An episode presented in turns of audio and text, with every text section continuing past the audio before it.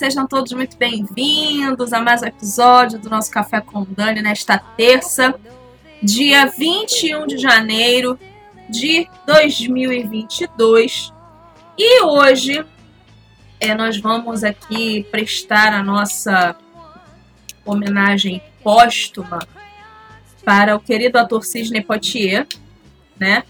Voltando com a série Analisando, porque nós vamos né, analisar o filme, o, o maior sucesso do ator Sidney Poitier, que é Ao Mestre com Carinho. Você que é jovem, tem, de, tem 25, 20 anos, você vai é, gostar muito do que a gente vai falar aqui e você vai identificar é, o filme com muitos fatos é, dos dias de hoje, tá bom? Já já a gente volta. for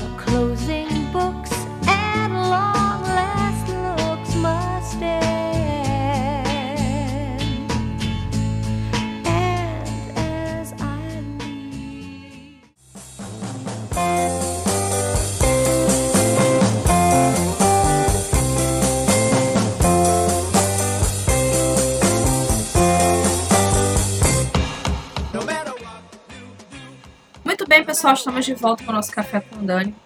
E hoje nós vamos é, falar sobre um filme maravilhoso que se chama Ao Mestre com Carinho. Porque o que, que acontece? Eu tinha falado, tinha avisado que eu não ia mais continuar com a série analisando, porque eu só analiso coisa velha e vocês não gostam de ouvir coisa velha, né?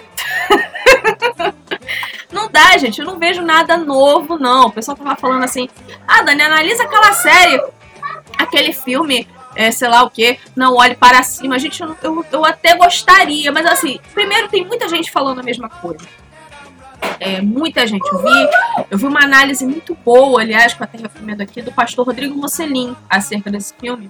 Recomendo que vocês ouçam. Mas é, eu, não, eu, eu não consigo ver coisa nova. É um negócio meio esquisito, eu não consigo. Aliás, tem até algumas coisas que eu gostaria de ter tempo para ver.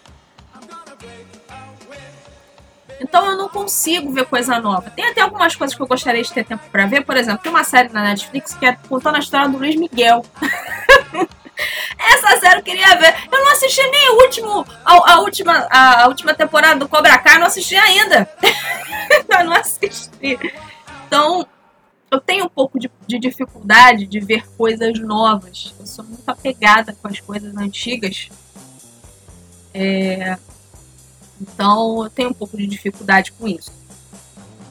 É, e aí nós, há umas duas semanas atrás, nós infelizmente perdemos né, o ator Sidney Poitier, que era um dos melhores do século XX, melhores atores.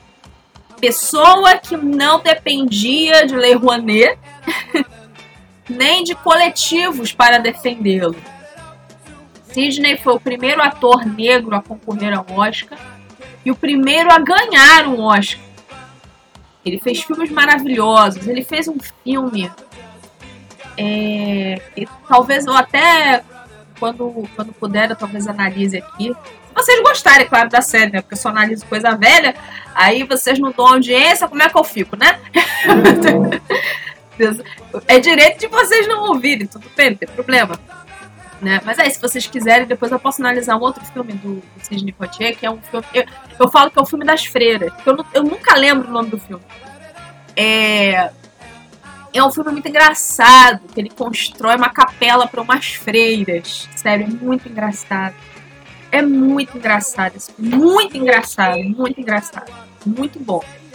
Então ele transitou ali fez filmes de comédia, fez filmes de drama, né? E esse é o Mestre com Carinho, é um filme de drama, tá?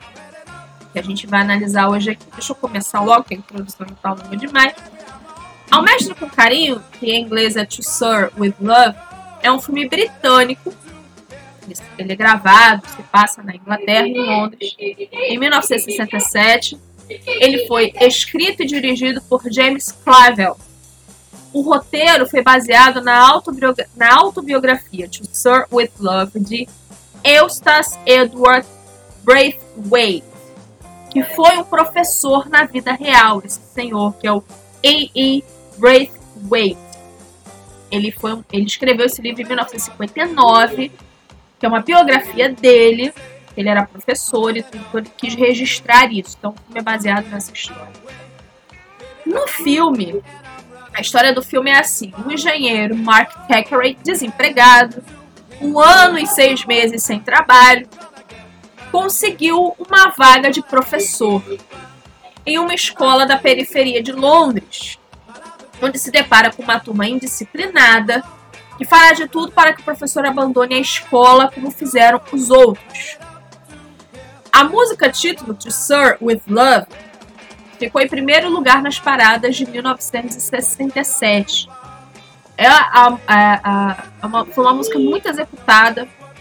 Até hoje as pessoas lembram dessa música. Toda vez que chega dia do mestre, dia do professor, meu Deus do céu, toda vez tocam essa música.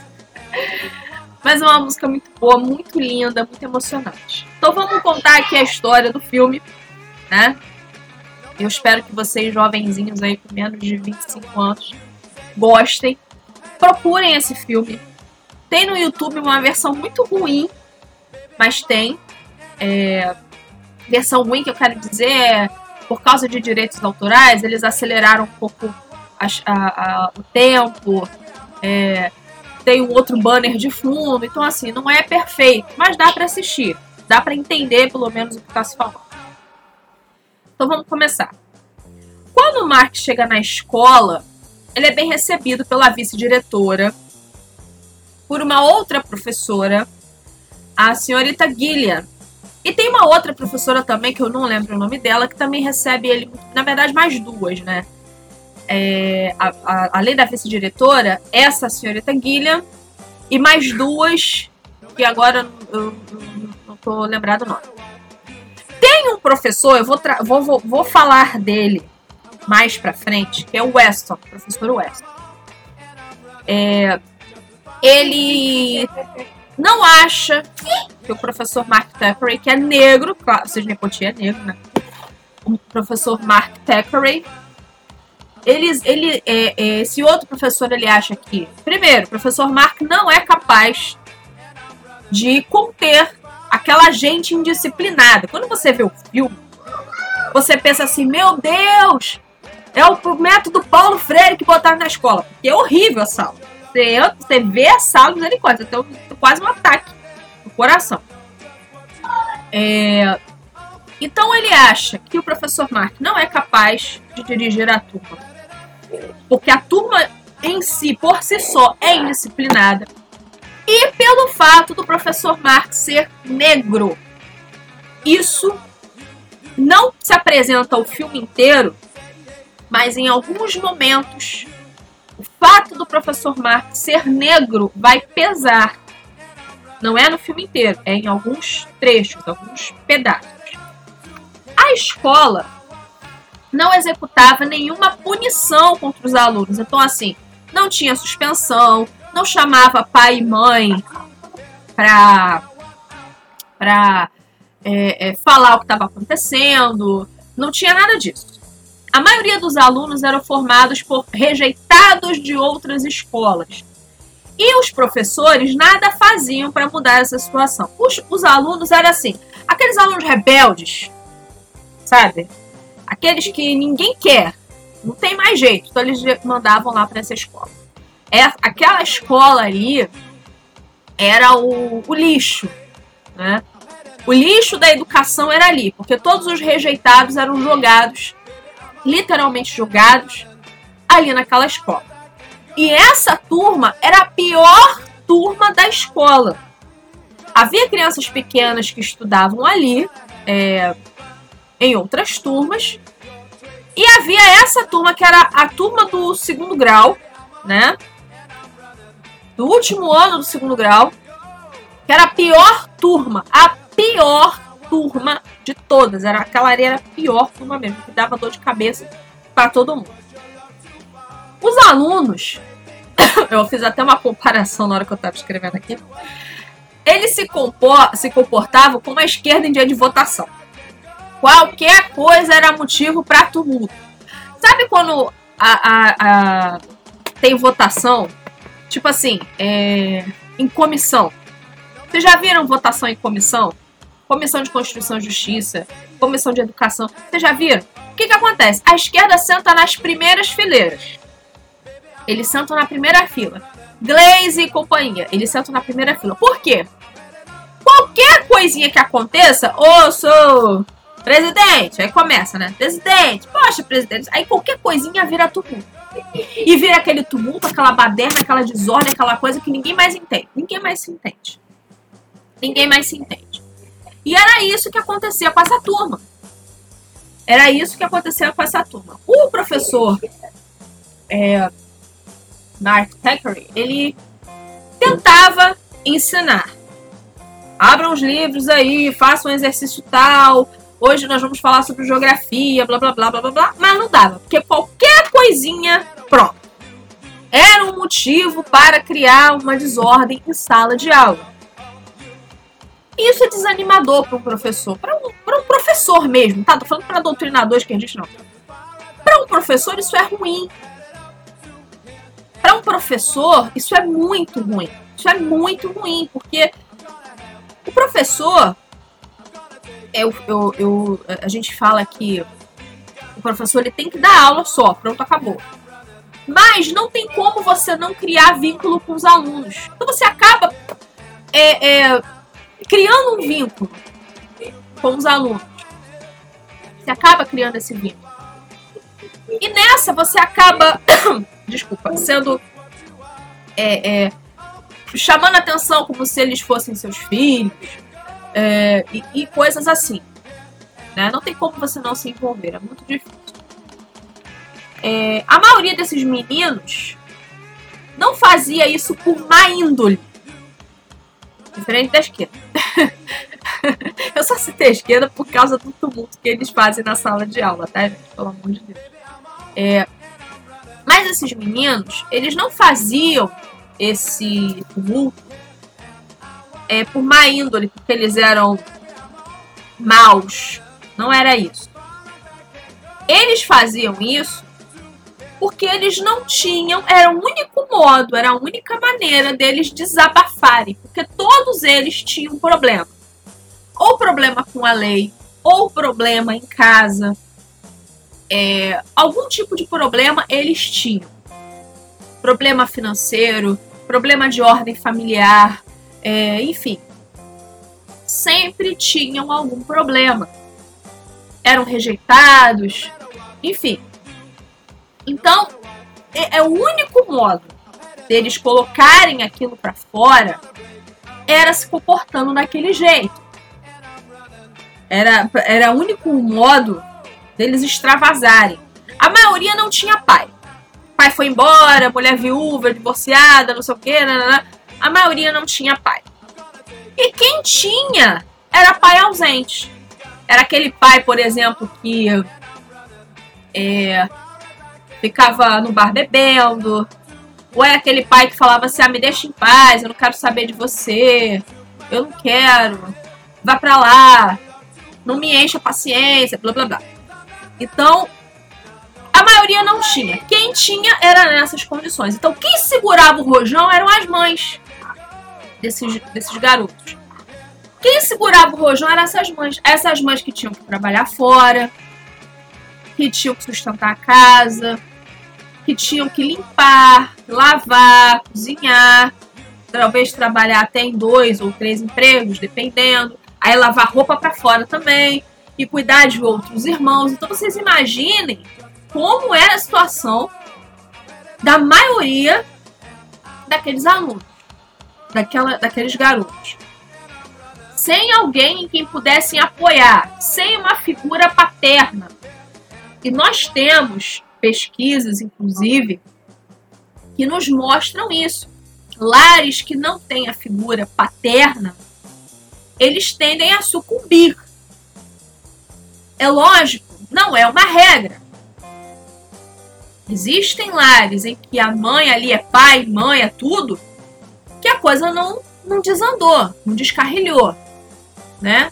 Mas, na maioria das vezes, quando não existe uma figura paterna de alguém, ou um avô, ou um tio, ou até um irmão mais velho, quando não há isso, um filho mais velho, né? quando não há isso dentro de uma casa, dentro de uma família, a coisa degringola, sai dos trilhos. É muito importante a figura paterna, uma figura paterna em quem se, se apoiar. E a maioria desses meninos não tinham. Então, os caras eram rebeldes, é, achavam que, que. Ah, ninguém tem nada a ver com a minha vida, não sei o quê. E as meninas da turma eram meninas que não se comportavam direito, que ficavam com todo mundo, né? É, esse filme é de 67, já havia surgido ali a pílula anticoncepcional, né? Então, vocês imaginem como é que era naquela época, né? imaginem, só imaginem como é que era, né? Então, era sem freio, tá? Era uma, era uma galera sem freio. É, mas aos poucos, o professor foi conhecendo o drama dos alunos. Então, ele conheceu, por exemplo, o drama de um, um garoto que a mãe era doente e ele botava a culpa no pai. Esse o pai era presente, mas assim, o pai tinha pai, mas era ausente, né? Igual eu falei anteriormente. Tinha pai, mas era ausente. E ele botava a culpa no pai. Minha mãe tá doente por culpa do meu velho. Ele falava assim, por culpa do meu velho. Eu odeio. Eu odeio ele. Porque se a minha mãe tá assim é por culpa dele. É, e aí ele começou a conhecer é, o drama dos seus alunos, aos poucos. É, e aí esses meninos, né, já estavam, é, já haviam trocado de professor assim, aos troca de roupa, ninguém queria ficar com aquela turma. Os alunos começaram a descontar no professor, cometendo pequenas travessuras. Então, o que, que eles faziam? Batiam a porta com força, a mesa deles era tipo uma escrivaninha. Você que tem menos de 20 anos, você não sabe. Você que tem mais de 30, você sabe do que eu tô falando. Quando a gente estudava, a nossa mesa era de madeira. E aí você subia aquela parte de cima e poderia guardar o livro lá dentro. Né? Para não, pra não sobrecarregar a mesa. Quem tem mais de 30 anos sabe disso.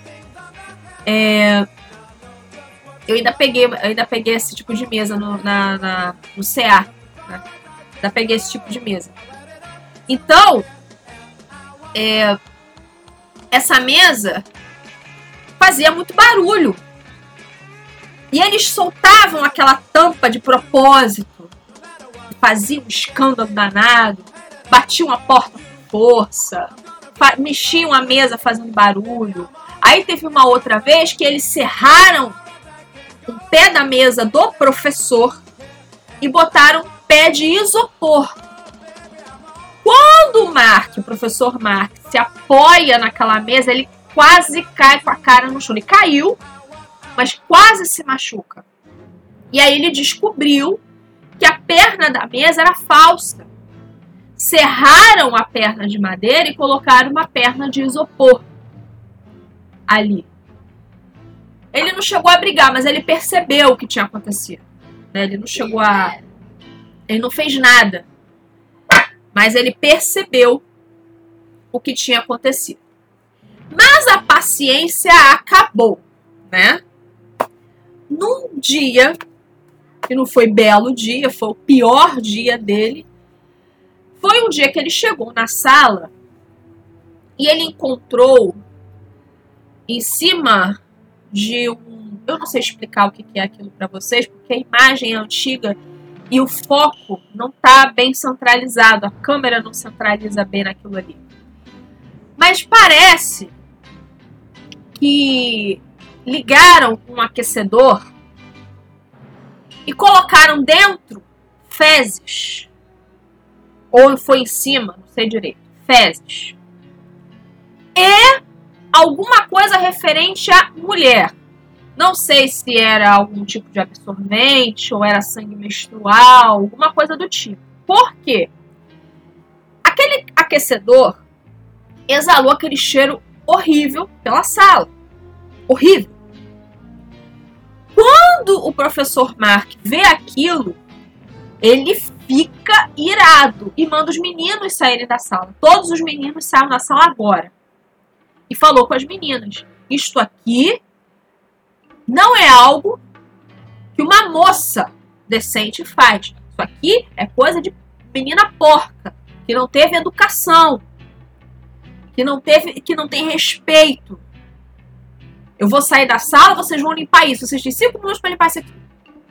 Aquele dia foi o dia que foi o dia do chega, do basta. Tudo tem limite. Chega, aquele ali foi o dia do basta. Passou do limite. Passou do limite. E naquele dia ele se dá conta de uma coisa. Naquele dia, ele se dá conta que ele não pode mais tratar aqueles garotos como garotos, e sim como pessoas adultas. Por quê? Porque era o último ano do ensino médio. Naquela época não se chamava ensino médio, se chamava ginásio. É, se chamava ginásio. Era o colegial e o ginásio. Desculpa. Então, era, eles estavam no ginásio. Eles já iam fazer 18 anos, alguns até já tinham.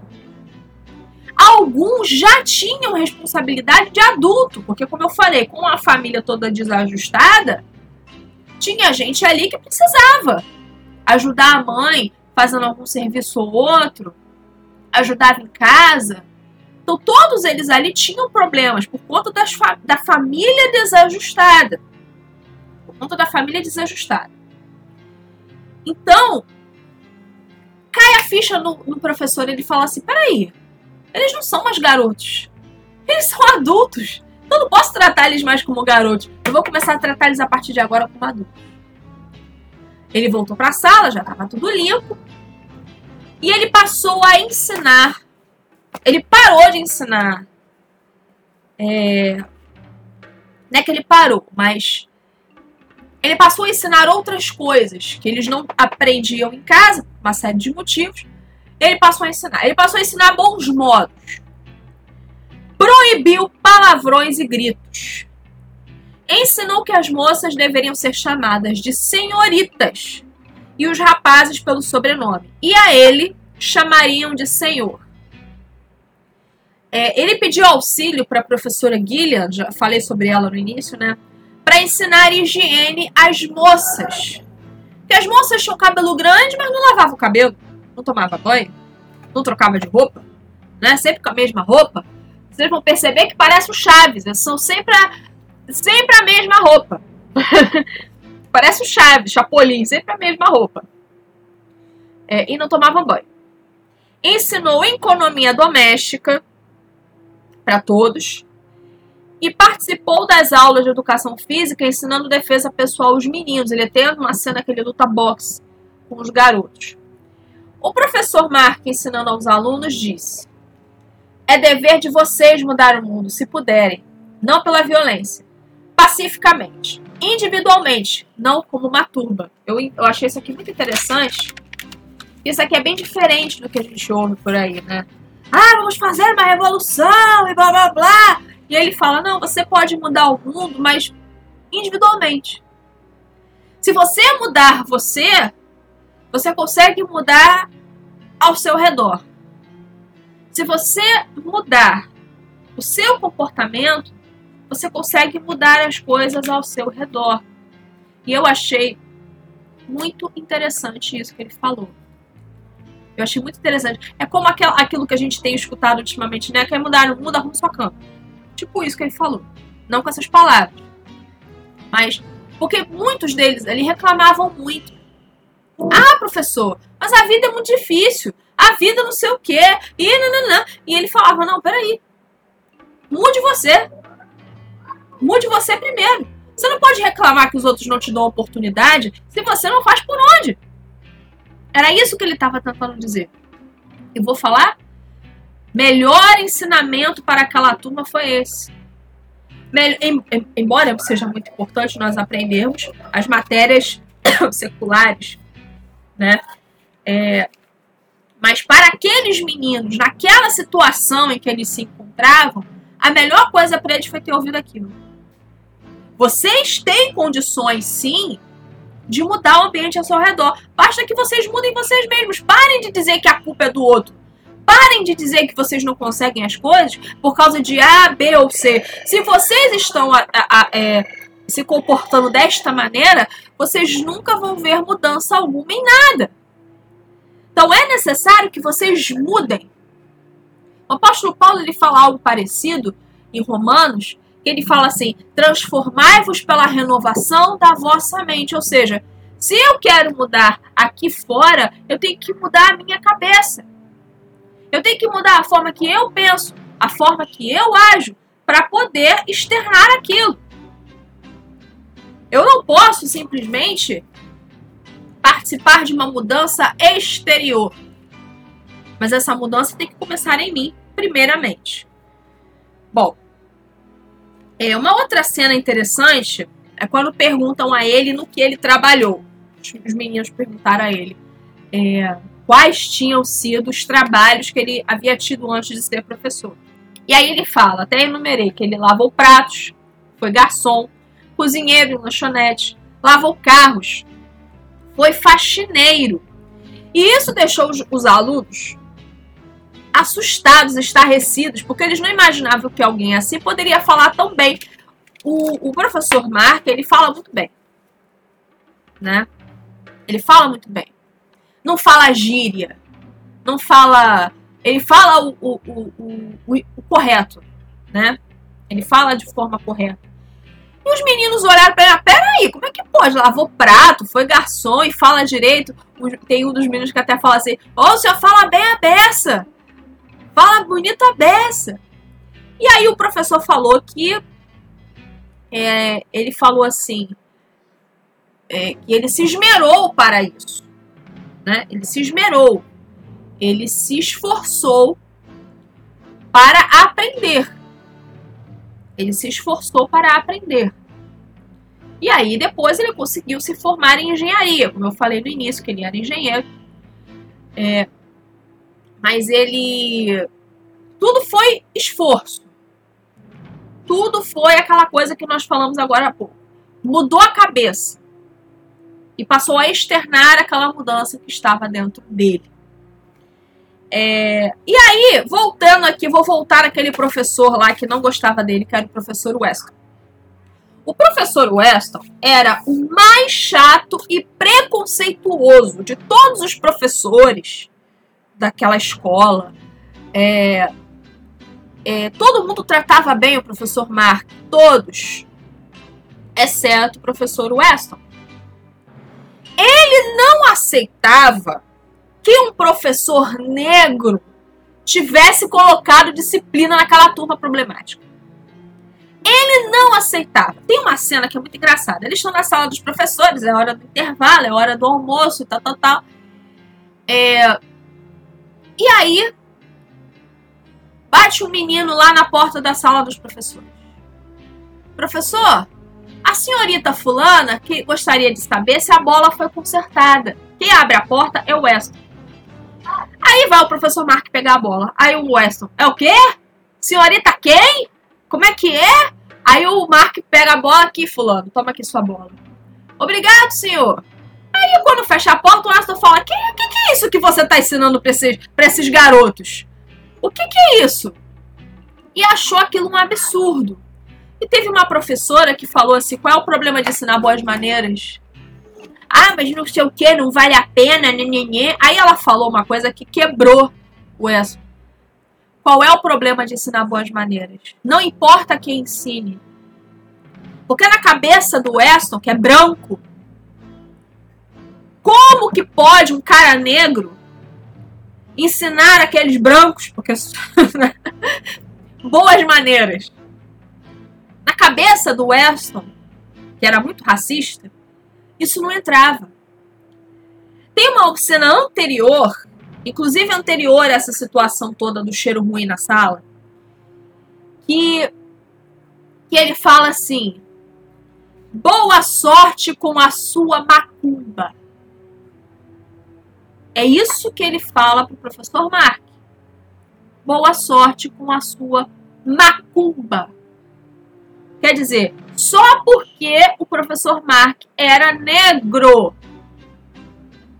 Só porque o professor Mark era negro e estava tentando colocar disciplina naquela turma, ele foi acusado de ser de terreiro. Prestem atenção. Esse homem, esse professor Weston, representa aquele tipo de pessoa que não faz e não quer que ninguém faça. Sabe? Ele não faz. É aquele tipo de pessoa que não faz. Não faz, não move um dedo, não age, não se manifesta, não faz absolutamente nada. Mas se outra pessoa começa a fazer, pronto. Porque não é possível, um absurdo um negócio desse, isso é uma vergonha. Mas não é, não é que é uma vergonha, é um absurdo. Não. Isso é dor de cotovelo. Isso se chama inveja. Isso é dor de cotovelo. É dor de cotovelo. Sempre haverá pessoas melhores. Sempre haverá pessoas mais capacitadas. Eu posso ser boa em uma coisa que outra pessoa não é, mas com certeza alguém é melhor do que eu em outra coisa. Minha irmã, por exemplo, adora desenhar, ela mexe com os negócios, colagem, artesanato, não sei o que, que eu não sei mexer. Ela pinta, faz uns negócios lá que eu fico olhando e falo, meu Deus, como é que pode? Como é que a minha irmã faz um negócio desse? Eu fico olhando e falo, gente, não é possível. Ela tem talento muito grande. Ela sabe mexer com cores, colagem, com não sei o quê. É, é, é, é, a praia dela. E ela se dá muito bem. Eu sou uma analfabeta, burra nessa, nessa questão. Sei nada disso. Sem nada disso. Em compensação, ela fala de mim, poxa, eu não sei escrever direito, eu não sei me expressar, direito com as palavras, eu não sei falar direito, meu oratório é muito ruim, palavras dela, eu não estou dizendo que é, porque eu não acho isso. Não acho. Mas ela fala isso para mim. Então, quer dizer, sempre vai ter alguém melhor em alguma coisa ou outra. Sempre vai ter alguém melhor. E o Weston não aceita isso.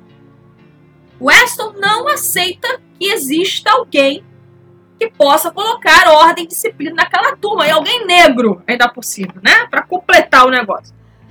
É...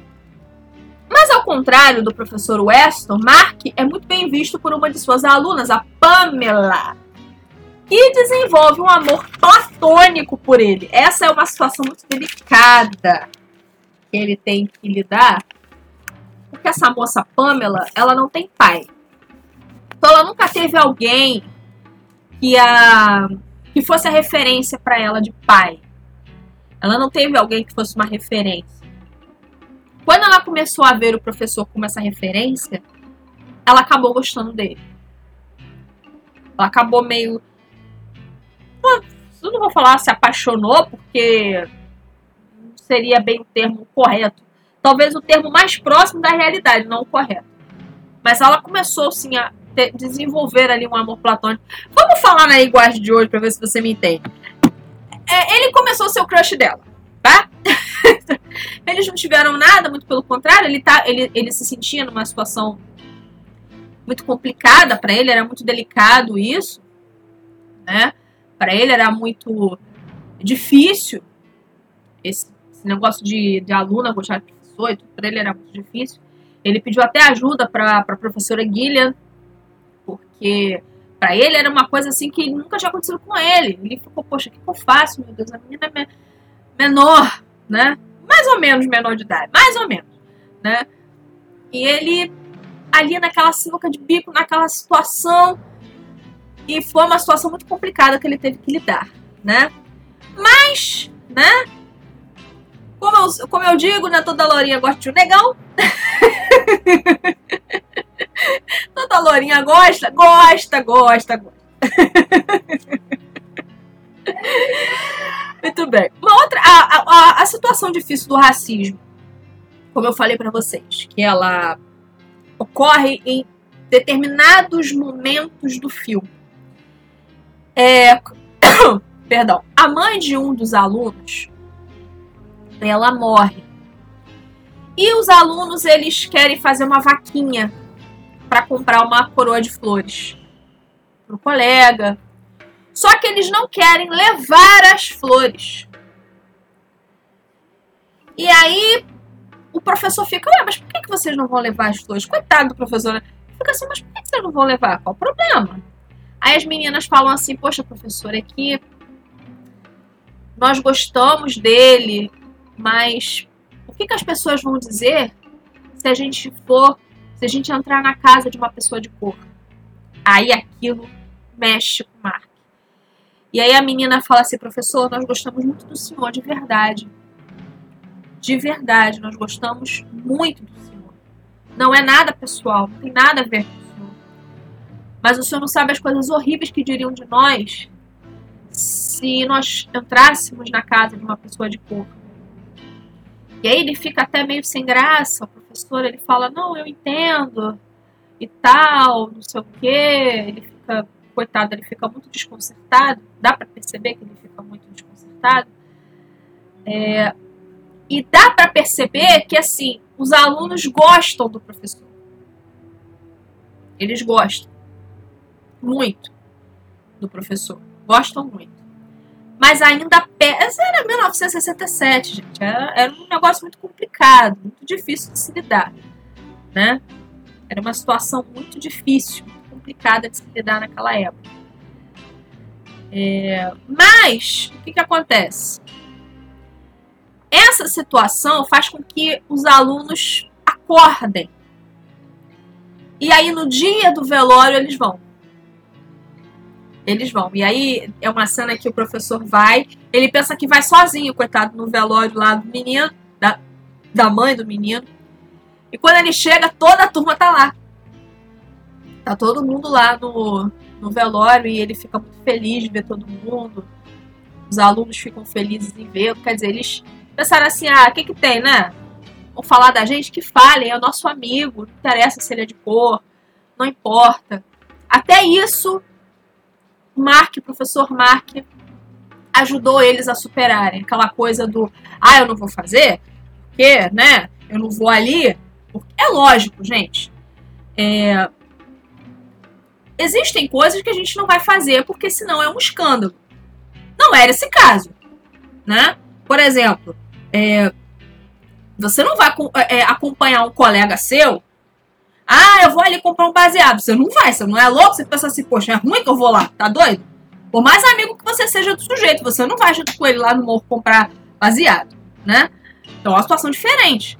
Agora, essa situação de racismo é uma situação daquelas que a gente pode encarar assim, tipo, não interessa o que falem de mim.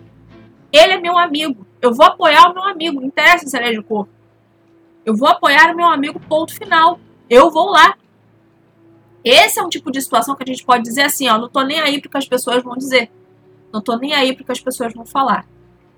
E todo mundo foi lá apoiar o menino. Aí o ano letivo acabou. Fizeram a festinha de formatura. O Mark ficou o filme inteiro, vocês vão ver que ele fica o filme inteiro mandando, enviando carta. Por quê? Vaga de emprego. Então ele envia currículo pelo correio Tadinho, ele viu umas cinco cartas por dia, uma coisa impressionante, para é, conseguir emprego na área dele, que é a área de engenharia. Ele consegue. Ele conseguiu uma, uma, uma vaga de engenheiro já no finalzinho do ano letivo. E aí ele vai na festa de formatura pessoal canta a música pra ele, todo mundo se emociona, coitado, ele ganha uma caneca de presente. Tadinho. Ele ganha uma caneca. Uma caneca de alumínio. Dá pra beber uma água gelada ali boa, né? Mas ele ganha uma caneca de alumínio de presente. E. E aí, ele lá na sala de aula, sozinho, pensando, refletindo, chegam dois alunos rebeldes, que são da turma próxima. Aí ele, aí o garoto da turma fala assim: "Nos vemos ano que vem. Eu estou na sua próxima turma." Aí o professor fala assim: "Eu não vou sair daqui." Ele rasga a, a contratação dele para essa empresa de engenharia que ele iria trabalhar. Ele rasga. Ele fala assim: "Eu não vou embora. Eu tenho uma missão aqui, eu vou ficar aqui para ajudar esses meninos." E isso se isso continua, ele fica ali. Ele não vai mais embora. Porque ele entendeu o seguinte, tá, eu vou fazer minha vida, eu vou viver, né? Eu já ajudei quem eu tinha que ajudar. E os outros aí que se dane. Ele não pensou assim. Ele não pensou dessa forma, dessa maneira. Ele teve empatia, ele pensou, poxa, tem mais gente aí que precisa, né? então eu vou ficar, não vou embora não. Porque se eu for, vou ficar com a consciência pesada. Eu podia ter ficado aqui ajudado esses meninos, então não vou embora não.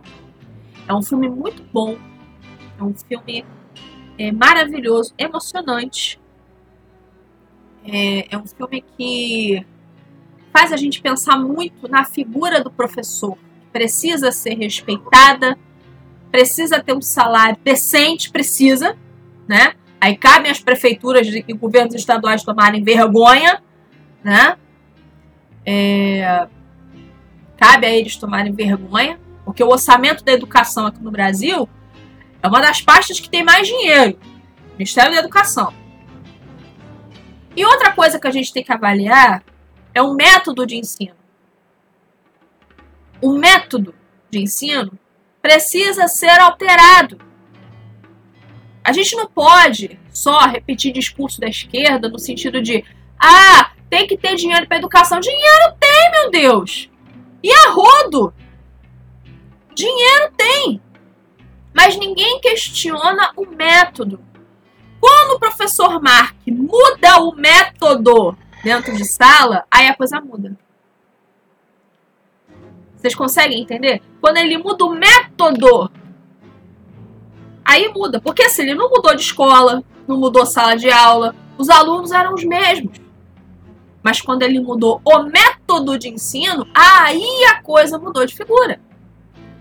Então é algo que a gente tem que colocar na nossa cabeça. Temos que mudar o método. E temos que respeitar a figura do professor. Do professor sério. Tem muito sem vergonha por aí.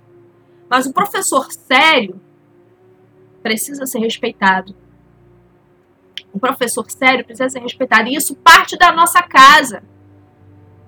Isso parte da nossa casa. Nós temos que ensinar os nossos filhos a respeitar o professor. Nós temos que ensinar os nossos filhos a respeitar o professor. Nós é que temos que fazer isso. Eu li uma notícia que o Pedro Scooby, ex-marido da Luana Piovani, tava muito chateadinho porque tinha dever de casa para as crianças. Ah, como assim dever de casa? É absurdo! Nem sei o quê! Como que diz assim, ó, eu mando pra escola, é problema de vocês. Não quero saber de dever de casa aqui, porque não é problema meu. Resumo, a educação dos meus filhos não é problema meu, é problema da escola. Que cara idiota! Porque o dever de casa é para que os pais tenham parceria com os filhos e também possam ter parceria com a escola. Dever de casa é para isso. É lógico que se tiver alguma coisa ali fora dos conformes, você chega lá na escola, ó, dever de casa aqui, tem uma pergunta aqui que tá meio estranha, tá meio capciosa, tá meio esquisita. Mas, de uma forma geral, o dever de casa é para que haja essa união dos pais com os filhos e da família com a escola. Para que haja uma troca. É para isso que serve. Desculpa. É para isso que serve. E não para o senhor Pedro Scooby surfista, né? Ficar o dia todo só surfando e, e as crianças enfurnadas na escola. Não é para isso. Ah, as crianças já estão na escola, não precisa de dever de casa, não. Eu vou surfar. Eu sou o menino do Rio. Calor que provoca arrepio. Lembra da música? Né? Lembra da música, Menino do Rio? O cara quer ser um menino do Rio.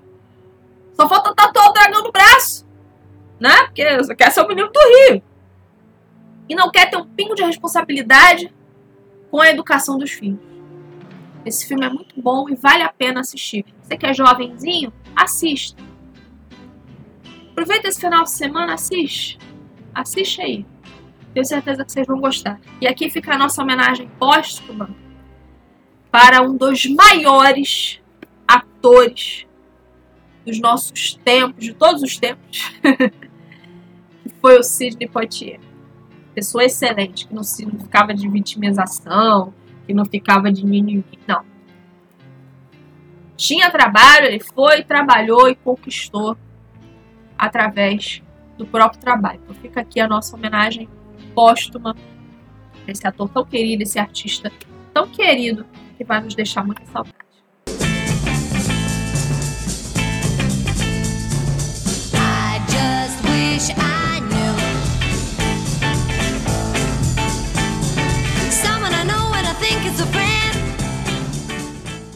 Muito bem, pessoal, vamos ficando por aqui. Quero mais uma vez agradecer o carinho e de vocês. Lembrando, se inscreva no nosso canal do Telegram, Café Condomínio Oficial.